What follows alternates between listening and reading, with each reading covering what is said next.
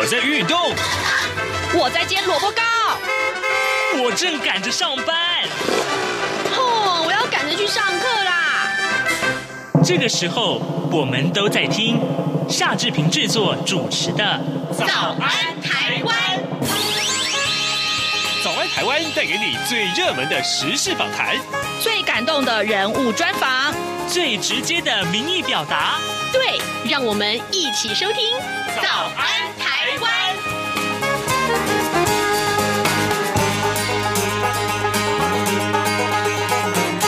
早安，台湾！我是夏志平。今天是二零二二年的六月二十八号，星期二。呃，每个月我们都要跟美国之音白宫记者黄耀义连线呢。今天我们就要跟耀义一块连线来聊一聊啊，这美国总统拜登啊，此刻正在欧洲啊，他正在德国访问。那么，当然我们来看一看，哎，这之前啊，我们所关切到他到底要不要去乌克兰？当然，他现在看来可能不会去了啦。哦，好，所以这个待会儿我们请耀义跟我们聊一聊。跟美国有关的相关的话题，呃，在跟耀义连线之前呢，志平有一点点的时间跟大家说一说个平面媒体上面的头版头条讯息。今天所有的平面媒体啊，呃，除了自由时报头版头不是聊到电价之外，其他呃，甚至于连自由时报的头版啊，还有其他的专业报纸，通通聊到都是电价，因为我们的电价真的要涨了哟。好啊，但是呃，这个呃，可能一般的民生用户还不用担心。我们来看一看这个。相关的标题啊，民呃联合报的这个标题说，涨大户不涨民生用电啊，七月电价平均涨百分之八点四，但学者说，呃工业用电大户一次涨百分之十五会影响企业的经营。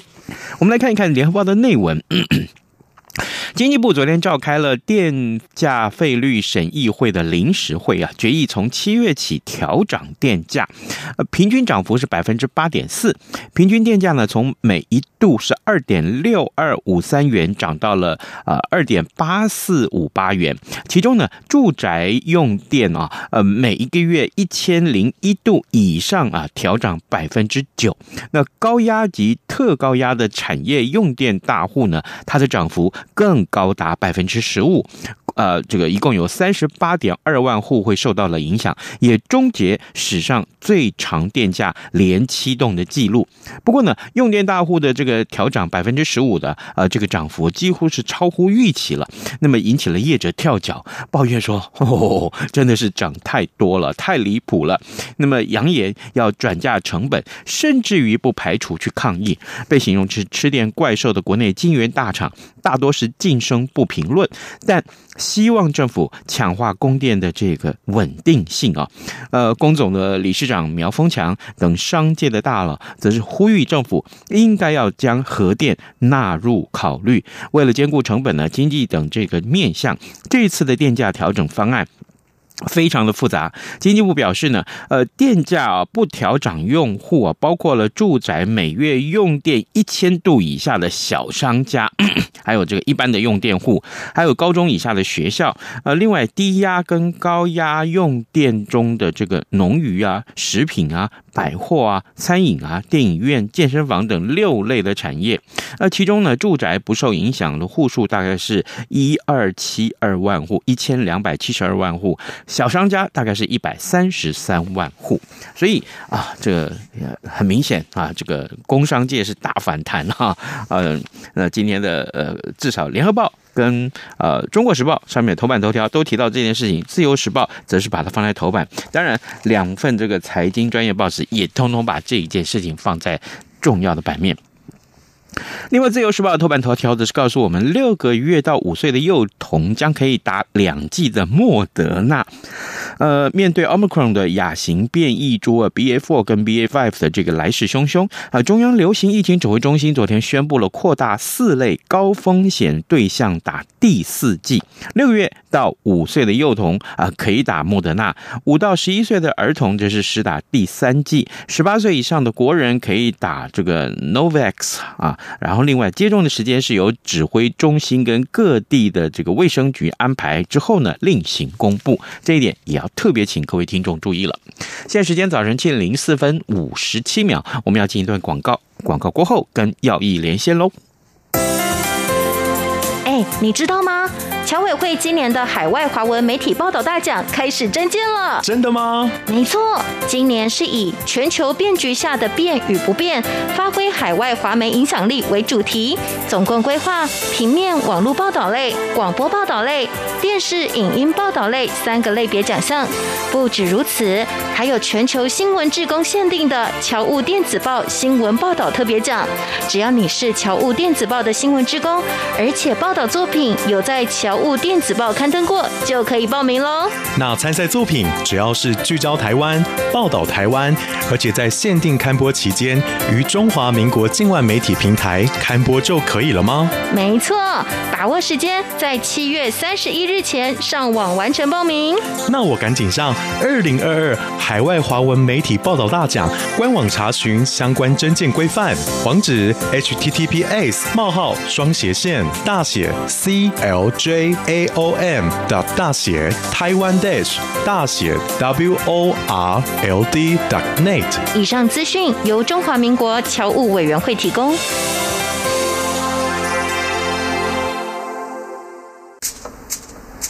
早安，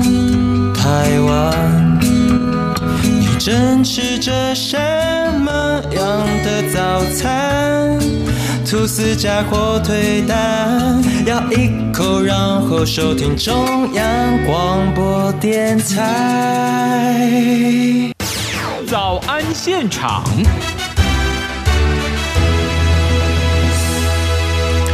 这里是中央广播电台台湾之音，您所收听的节目是《早安台湾》，我是夏志平。此刻时间早上七点零六分五十五秒啊，来，我们要为您连线美国之音白宫记者黄耀毅，请耀毅为我们传递啊来自白宫第一手的观察和呃最新的消息。当然了，此刻拜登总统正在美呃这个德国访问啊，耀毅早安。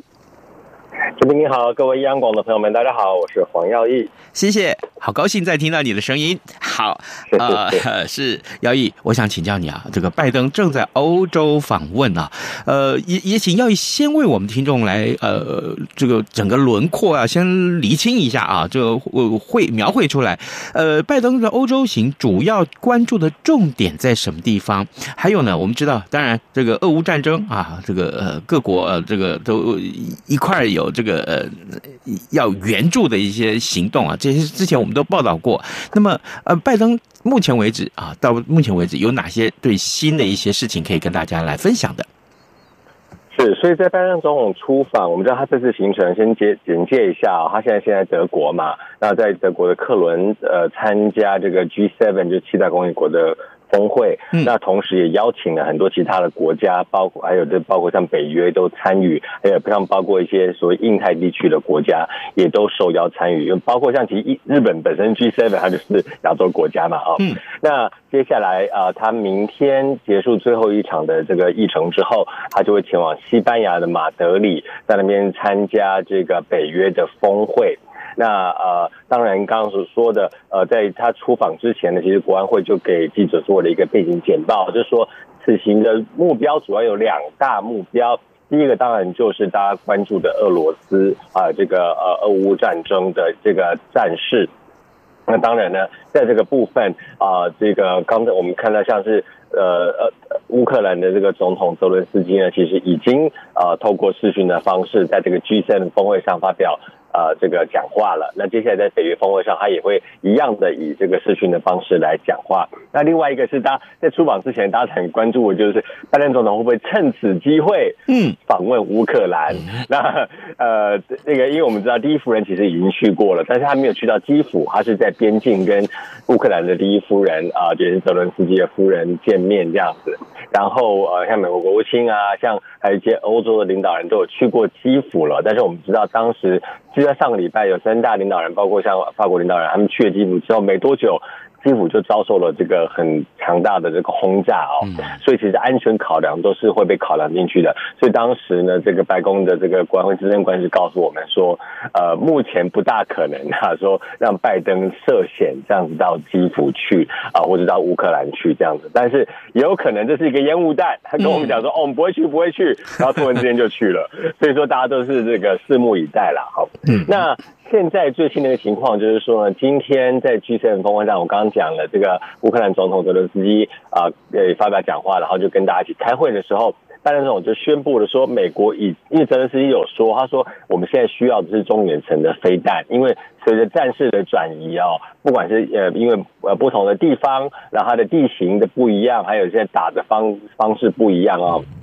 嗯。所以需要不同的武器，所以这美国像提供了很多像他们打游击战可以用的城市打游击战用的武器，但是现在他们需要的是中远程的这个飞弹。那拜登今天已经宣布了，就是说是的，我们已经在考虑就是要怎么样子来配送这样子的飞弹来给这个乌克兰。那这样子的飞弹其实当时有引起一些忧虑哦，就是说它是中远程的飞弹，那要看它部署在什么地方，嗯，如果它可不可以打到俄罗斯的境内。如果可以打到俄罗斯境内的话，那就有可能就被认为是你这个侵犯俄罗斯的行为。当然，现在是俄罗斯侵犯乌克兰了。嗯。但是如果你说啊，我打到他的国境之内的话，那俄罗斯是不是变成说他哎，就跟你语气上说，哎，你看你打到我的这个我的人了，嗯啊，所以说现在我要报复你。所以说，就是也有很多这样的考量，就是说呢，乌克兰在收到这样的武器的同时，它在使用方面还要怎么使用呢？都要非常小心谨慎这样子。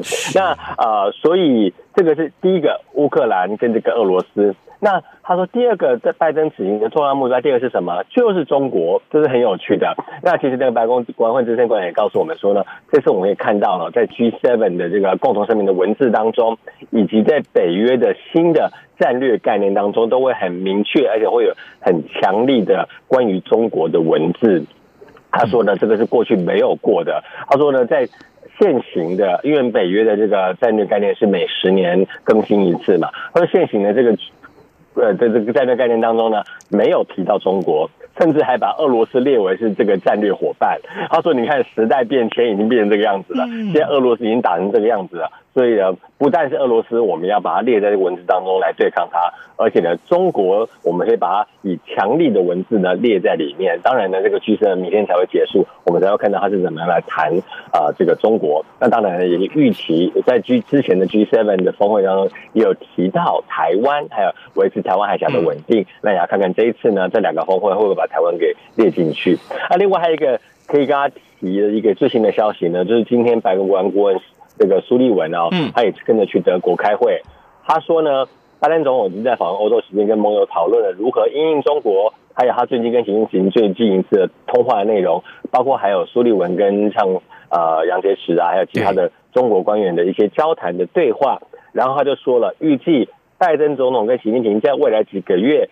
将有机会接触。那他没有讲清楚说什么接触，是讲电话呢，还是视讯呢，还是真的会见面？那他的说，不过目前没有具体的时程，但不会是紧接在 G7 的峰会之后。是，所以呢，呃，看起来就是不但这个俄罗斯跟中国议题呢，是这两个峰会当中的主要关键。那么现在也透露出来了，有可能拜席之间会有某种程度的接触，而就在未来的几个星期之内。是我刚刚上网大概稍微看了一下，好像有一个讯息有透露出来，不过还不确定了。就是好像两个人会有这个视讯会议，是在十八号啊、就是七月十八号，有可能哈，还不还不还不知道，还还没有做最后的确认，所以这件事情还值得我们继继续来关注啊。呃，各位听众，今天早上志平呃为您连线访问的是美国之音白宫记者黄。黄耀义，我们请耀义为我们来先来看一看啊，拜登总统的欧洲行，呃，到底有关注的哪些个重点？他告诉我们，最重要的一个是俄乌战争，另外一个竟然就是中国。好的，我们现在把焦点啊，这个挪回到美国国内的这个这个事务来看。其实，呃，这一个月我们看到到目前为止，我们可以拿出来啊，跟听众分享的这个美国国内事务还不少啊，一些影响性都很大，都很大。我们首先来看看这个，当然最重要的是美国呃。这个联准会的升息，还有就是美国国内这个通膨问题啊，呃，这这恐怕代志很大条，因为呃升息这件事影响到全世界啊的这个经济的状况，所以耀义，我想先请教你，联准会的升息跟美国通膨的状况到底有多严重？这升息恐怕影响性很大，对不对？对，所以呃，其实美国现在通货膨胀，我们知道在去年就已经在讨论了，就是关于说。呃，尤其是就是你这个供应链的这个呃受阻，因为疫情的关系呢，导致了啊、这个供需失衡，所以呢，有些通货膨胀现象已经出现了。但是随着疫情的渐渐的缓解呢，我们看到其实。呃整个经济也好转了，然后就业率什么都好转了，然后通货膨胀其实好像应该也要慢慢掉下来了。然后结果我们看到前阵子这个，包括像是这个财政部长呃叶伦啊，还有联准会的主席都稍微有口风放松了，就是包括除了像升息之外，也在说呢，其实当初没有料到哦，通货膨胀的问题会这么严重，但是没有料到什么呢？是其实是没有料到俄乌战争。那时候其实你的 规划当，他当时他们在规划当中就是说。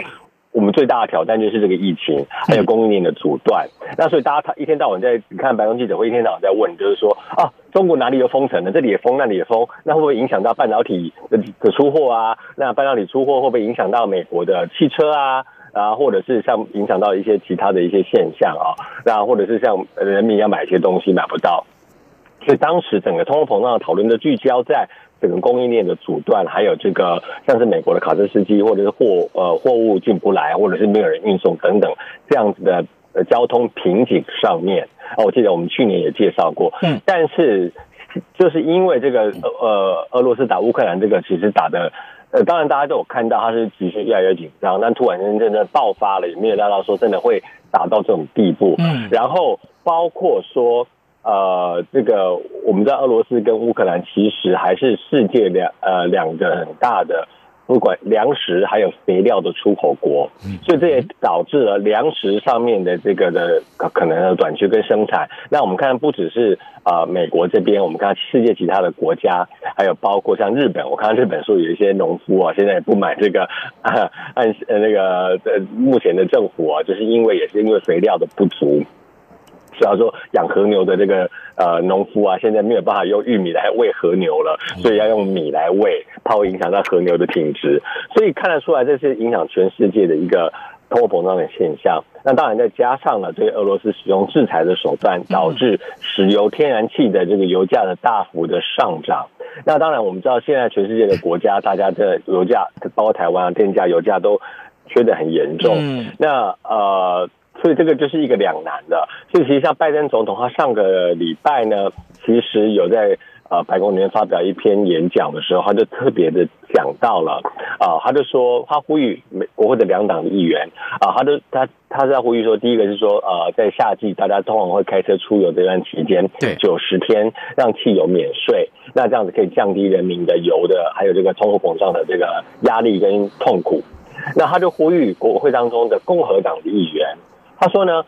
哎，奇怪，我们要来支持乌克兰的时候，哦，我也你你们投票的时候也都知道，嗯，如果支持乌克兰，油价会上涨；如果支持乌克兰，会通货膨胀；如果支持乌克兰，啊、哦，我们会这个呃拿不到肥料，或拿不到粮食，大呃这个小麦、大麦、玉米等等，嗯，你们投这个票之前都知道。那你们还是投了，说，哎、欸，我们要支持民主，我们要支持乌克兰。可是反过来，你又说，哎、欸，拜登啊，这个油价这么高，你是不是要负责？哎、欸，他就说，奇怪，这个票也是你投的，话也是你讲的，那难道现在这个时候你就说，哦，因为我们要让油价比较低，所以我们就不要支持民主，不要支持乌克兰了嘛？所以拜登其实就有反问，他就说，大家你事情都是有因有果的。所以，如果说今天你说我就是因为要解决通货膨胀，我就是要解决油价高的问题，那我们就要放弃乌克兰？请问这是大家要的吗？所以，在这个部分，他呃，美国政府也不断的有提出哦，呃，就是像其实美国在是七大工业国或是世界领导国家当中，油价算是比较低的，现在差不多五点多呃五块美金。他说，其实像在欧洲，呃，法国好像是已经涨，美国能源部长甚至上礼拜讲说，法国好像已经涨到一加仑八块钱了。那当然，我们在台湾也是有涨这样子，所以就是说，其实大家都在受到这个痛苦。他说，基本上你如果要看远的话，那就是你要去发展这个绿能啊，绿能产业，因为你这样子，你才不会说你未来你的石油、天然气都把持在这些独裁者的手上，然后你就被他钳制。那以后现在说啊，那大家以后。呃，俄罗斯打乌克兰，我们那我们就啊，那我们好好辛苦哦，不要通货膨胀，不要油价，那我们不要支持乌克兰好了。那以后如果中国打台湾呢？那国际上是不是也会有相同的声音说啊，这样子也会怎么样？我们不要制裁好了，我们不要帮助台湾，也会发出同样的声音啊？那难道美国像这样的民主国家就要放弃你的民主价值吗？所以说，今天这个就是一个很两难的情况。对于要其中大选的这个民主党还有拜登来讲，他也希望能够赶赶快解决，但是他也呼吁反对党说：“我知道你选举的时候，你就是会拿这个东西来打我，嗯，但是我要告诉你，今天我就是他刚刚说的，票也是你投的，话也是你讲的，所以你也不能说你要支持民主的同时，你不愿意接受民主的代价。像记不记得当时布希那个小布希总统，他那时候在啊、呃、出兵这个中东的时候，伊拉克人什么的时候，阿富汗的时候就有讲过了。他那时候，尤其共和党那时候经常讲的一句话就是：自由不是免费的，freedom is not free，对不对？所以说，他就说，如果当年你可以说，哎，我们要这样子出兵去支持一个民主的行为，或是打击恐怖主义的话，那现在当然我们大家要共同来承担，为了支持乌克兰这样子一个民主啊，反对这俄罗斯的的这个集权对抗，那我们可能要在短时间之内来承担这样子一个共同的代价。所以，当然通货膨胀来讲，当然民众不一定会去想到这么多。我就是觉得啊，买东西好贵啊，那我就不要投你。但是现在民主党还有拜登总统觉得呼吁说，那你有想过吗？你不投我，你投下一个人，那这下一个人他会不会说，那我就不要支持乌克兰？不可能，所以还是会支持乌克兰，还是会通货膨胀，那你要怎么办呢？嗯，所以说基本上他就告诉大家说，通货膨胀我们正在努力解决这个能能源问题呢，我们要往前看，以绿能来解决。那现在呢，就是大家要这个。就是要皮带拉紧一点哦，那为了支持这个民主啊，大家一起来奋斗，这样，就是目前是这样的情况。哎，这个议题真的非常非常重要，也是。真的是两难了啊！诚如耀义所说，另外一个话题啊，我想可能是所有的这个妇运团体应该要起来跳脚的问题了。呃，耀义，我想请教你，呃，我看到这个讯息啊，就是美国最高法院啊正式宣布推翻一九七三年的罗素韦德法案的这个历史的这个裁决啊，结束，哎，对对，所以就是结束了美国啊宪法在过去五十年来对妇女堕胎权的保障。这件事情的严重性、影响性是什么的？要义是，所以我们看到这呃，美国最高法院呢，呃，在过去几天连续有三个很重要的判决啊，那都是让大家很吃惊的。第一个是在上个星期四，先呃，他是推翻了这个纽约的这一个法案啊，纽约州自己地区的法案，就是说呃，让人民你可以带枪，但是你不能够公开的。呃，带枪把枪献出来，或者带上街头之类的，那他就把他认为说，啊，这是违反了美国第二修正案，啊，第修第二修呃宪法修正案。那这个修宪法修正案讲，其实是说人民有保卫自己的呃权利这样子。那当然，所谓这个保护自己的权利，它是有多大啊？这个是或者到什么程度？以及在两百年前立这个宪法的时候，他的呃这些的开国先驱他们是怎么想的，都有很多的讨论。好、嗯哦，那当然在讲最高法院的这个判例之前，我先讲说我自己不是法律专家，我不是法律系毕业的，嗯、所以我是针对说从这个判例出来之后，很多美国各界包括政治人物呃，包括白宫方面的反应这样子。那啊、呃，所以当时就是认为说呢，哎，这个。呃，接下来我们就看礼拜五，就是这个刚才所说的这个罗素韦的案被推翻，嗯，啊，认为说呢，这个啊，所谓是否来规范妇女拥有堕胎权啊，应该由各州来规范。那所以在过去这个周末呢，其实就有很多讨论，就是针对这两个案件，很多人就指出说呢，嗯，你第一个你在。呃，星期一那个枪支的判决的时候呢，你就觉得说，你这个州政府不能够，或者州议会不能够拥有自己立法来管制啊枪支，或者是管制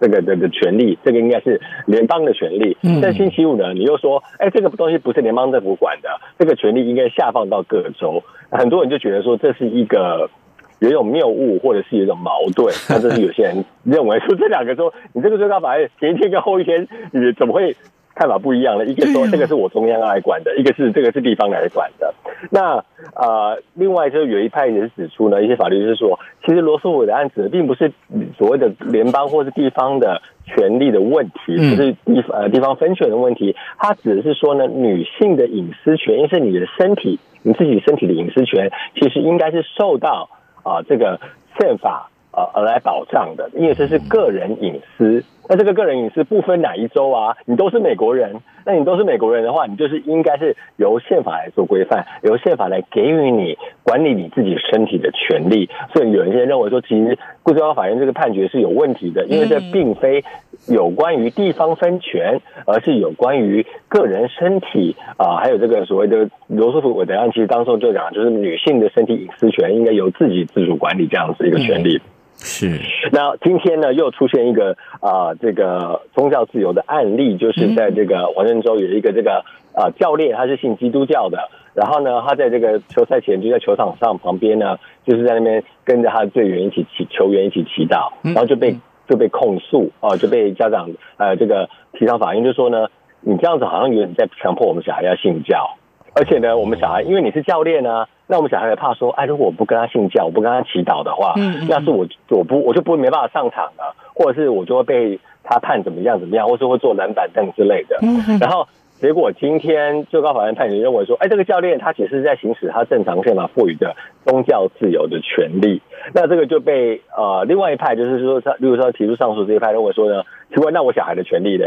那学生的权利呢？对，学生也是会因此，因为教练毕竟你是大人，而且你是老师长，所以你是一个比较有权利的人，那你会对我的孩子造成一个压力。然后也有一些人就提出来，就是说呢，哎，好，今天他是因为他是一个信基督教的教练在那边祈祷。那如果今天这个案子是说有一个这个回教徒，一个穆斯林，或是一个佛教徒，哦，他是信穆罕默德，然后在那边拿出一个那种祈祷的地毯，然后在那边。那边呃呃，阿拉啊，真主啊，什么这样祈祷？那这个判例可是不是有所就会有所不同？就有人就提出这个质疑，就是说，那这个时候所谓的宗教自由是否也会同样的适用在其他的宗教身上，而不是只有在基督教人身上？因为这一任的这个大法官呢，我们看到。川普总统自己跳出来就讲了，他说：“哦，今天这个罗诉案会拆翻，都是我的功劳啊！因为在我任内，我任命了三个这个非常呃这个保守派的大法官。那的确，是三个保守派的大法官，在刚才所谓的三个判例当中呢，所判决的都是跟所谓的共和党或是美国的保守派以及宗教。”呃，保守派呢是站在同一个立场的。那特别就引人关注的就是当中的一个大法官，保守派大法官叫做 Clarence Thomas，汤马斯大法官呢，他在他的判决书当中就特别还点出说，还有另外三个有判决的先例呢，我也希望未来这个最高法院来考虑。嗯，那哪三个呢？Griswold Lawrence and Ober 呃 Obergefell，也就是在这个呃二零零三年的时候有一个就是所谓的呃。当时美国认为说，所谓的这个基奸或者肛交是一个犯罪，然后后来就把它推对，后来判例就说其实这不是啊。嗯。然后另外一个就是二零一五年的同性婚姻，美国通通过同性婚姻的法案。另外一个就是说，在这个合意的两个成年人或是夫妻之间使用避孕，使用避孕行为这样子的一个判例。那这个大法官呢，在推翻罗诉的案之后，他现在说，哦，他直接写判决书当中说。这三个我们，他特别点名这三个说，我们要提出来重新来思考。所以呢，现在就是很多人就担心说，哇，怎么办？如果说夫妻之间的避孕行为也可能被列为非法禁止，或者是所谓的肛交行为、期间行为也被禁止，或甚至同性婚姻也要被推翻，那是不是就是未来这个大法呃这个最高法院所要来走的一个？走向，所以呢，现在就是很多美国国内的人民啊、民众啊，甚至是共和党本身哦，共和党参议员，当时呃，Susan Collins 是个参议员，有投票来任命这三位大法官。后来他说，他就说，你们都骗我，你们要是跟我说你们不会这样，你怎么会这样投票呢？但是这个事情已经发生了，所以这些参议员呢、哦、也是后悔为时已晚了。这样是呃，耀义，抱歉，因为连线的时间的关系啊，我们可能只能谈到这里。不过耀义刚刚为我们提出来这三个重要的问题啊，其实。嗯，不要说美国，哪怕是放在台湾来讨论，恐怕都是连上好几天头版头条的这个议题可以讨论的啊，争议性太大了。我们还需要花更多的时间一块来呃探讨这个话题。不过今天非常谢谢美国之音白宫记者黄耀义在节目中为我们告诉啊，呃，各位听众，呃，这几件事情它的影响性是什么，还有它怎么去演变出来的？呃，我们算是先起个头啊，先起个头。那呃，往后几天的节目如果可以的话，我们再找其他。他的受访者一块来为大家解惑，或者是啊看一看这个问题该怎么去解决。我们今天也非常谢谢耀义跟我们的连线，耀义辛苦了，谢谢你，谢谢。